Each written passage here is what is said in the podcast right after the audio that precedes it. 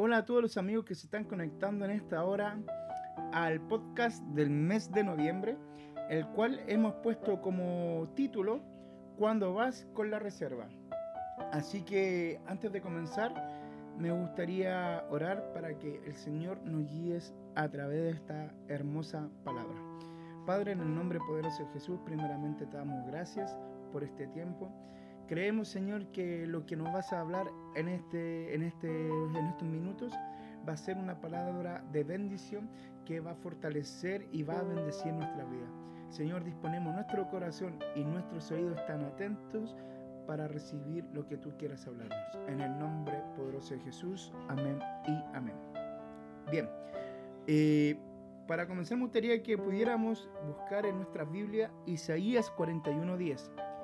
Isaías 41:10 y dice así, así que no temas porque yo estoy contigo, no te angusties porque yo soy tu Dios, te fortaleceré y te ayudaré, te sostendré con mi diestra victoriosa.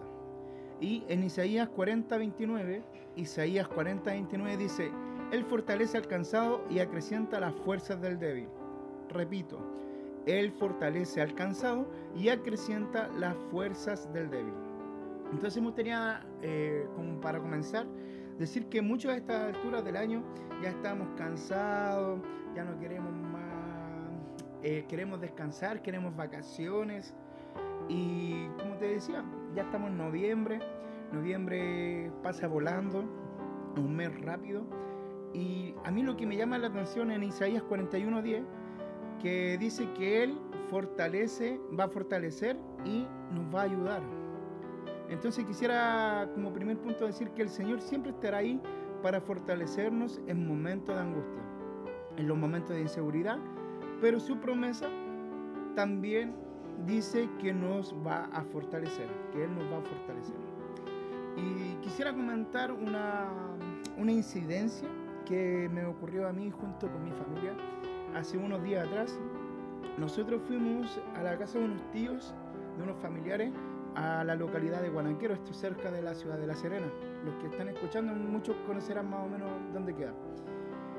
Y ya cuando veníamos de vuelta el domingo pasado a Santiago, eh, en ese trayecto desde Guanaquero hasta Los Vilos viniendo hacia Santiago, no hay ningún servicentro. Anduvimos cerca de 200 kilómetros con tres rayas de benzina. O sea, eso más o menos son como 400 millas. Y la verdad que en muchos momentos yo pensé eh, que vamos a quedar a mitad del camino, en medio de la nada. Sí estaba muy preocupado porque eh, no veíamos una bencinera cerca y me decían que veníamos con tres rayas. Cuando salimos de Guanaquero para, para Santiago, no había ningún servicentro como para decir, ah, vamos a pasar aquí a cargar benzina o gasolina. Y no había ningún servicentro. Pero eh, recordé algo, de que Dios jamás nos deja solos. Y sabes que es andar con tres rayas de benzina, casi 200 kilómetros que equivalen a 420 millas. ¿Tú sabes qué es lo que es eso? No ver nada.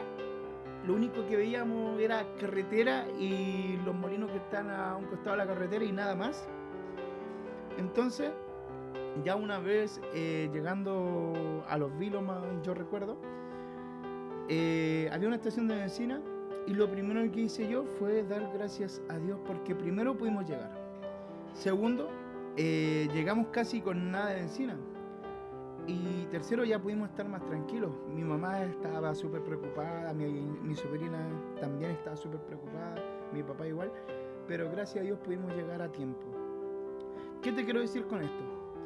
Que muchas veces nosotros le fallamos a Dios, muchas veces estamos con la última reserva de nuestra fuerza y es ahí está el Señor diciéndonos, hijo, aquí estoy, no estás solo, yo te ayudaré, yo, te sostendré.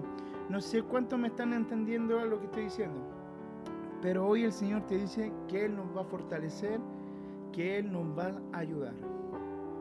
Te repito, que muchas veces nosotros le fallamos a Dios, muchas veces estamos con la última reserva de nuestras fuerzas.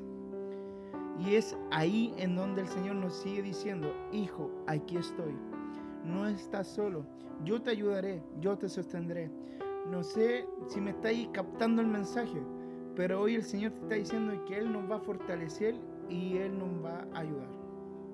En Isaías 40, 29 también quisiera comentar que Dios da fuerza al cansado y le da fuerzas al débil. Entonces yo te hago esta siguiente pregunta a ti, a que tú me estás escuchando. ¿Cuántos han sentido cansados hasta el día de hoy? ¿Cuántos han tenido un año horrible, un año malo quizás, o un año eh, diferente, un año bueno, un año bendecido? Te hago otra pregunta. ¿Cuántos se han sentido débiles durante este año? Yo creo que yo sería un mentiroso si dijera, no, yo no me he sentido débil. Yo soy el primero en decir que yo también he tenido un momento de, de, de debilidad. Pero es ahí en donde el Señor está para fortalecernos. Entonces, para concluir, quisiera decirte lo siguiente. Hoy Dios nos recuerda que Él nos fortalece, que Él es que Él en nuestra debilidad, Él se hace fuerte. Te lo repito. Que hoy Dios nos quiere recordar que Él nos fortalece y que en nuestra debilidad, en mi debilidad, Él se hace fuerte en mí.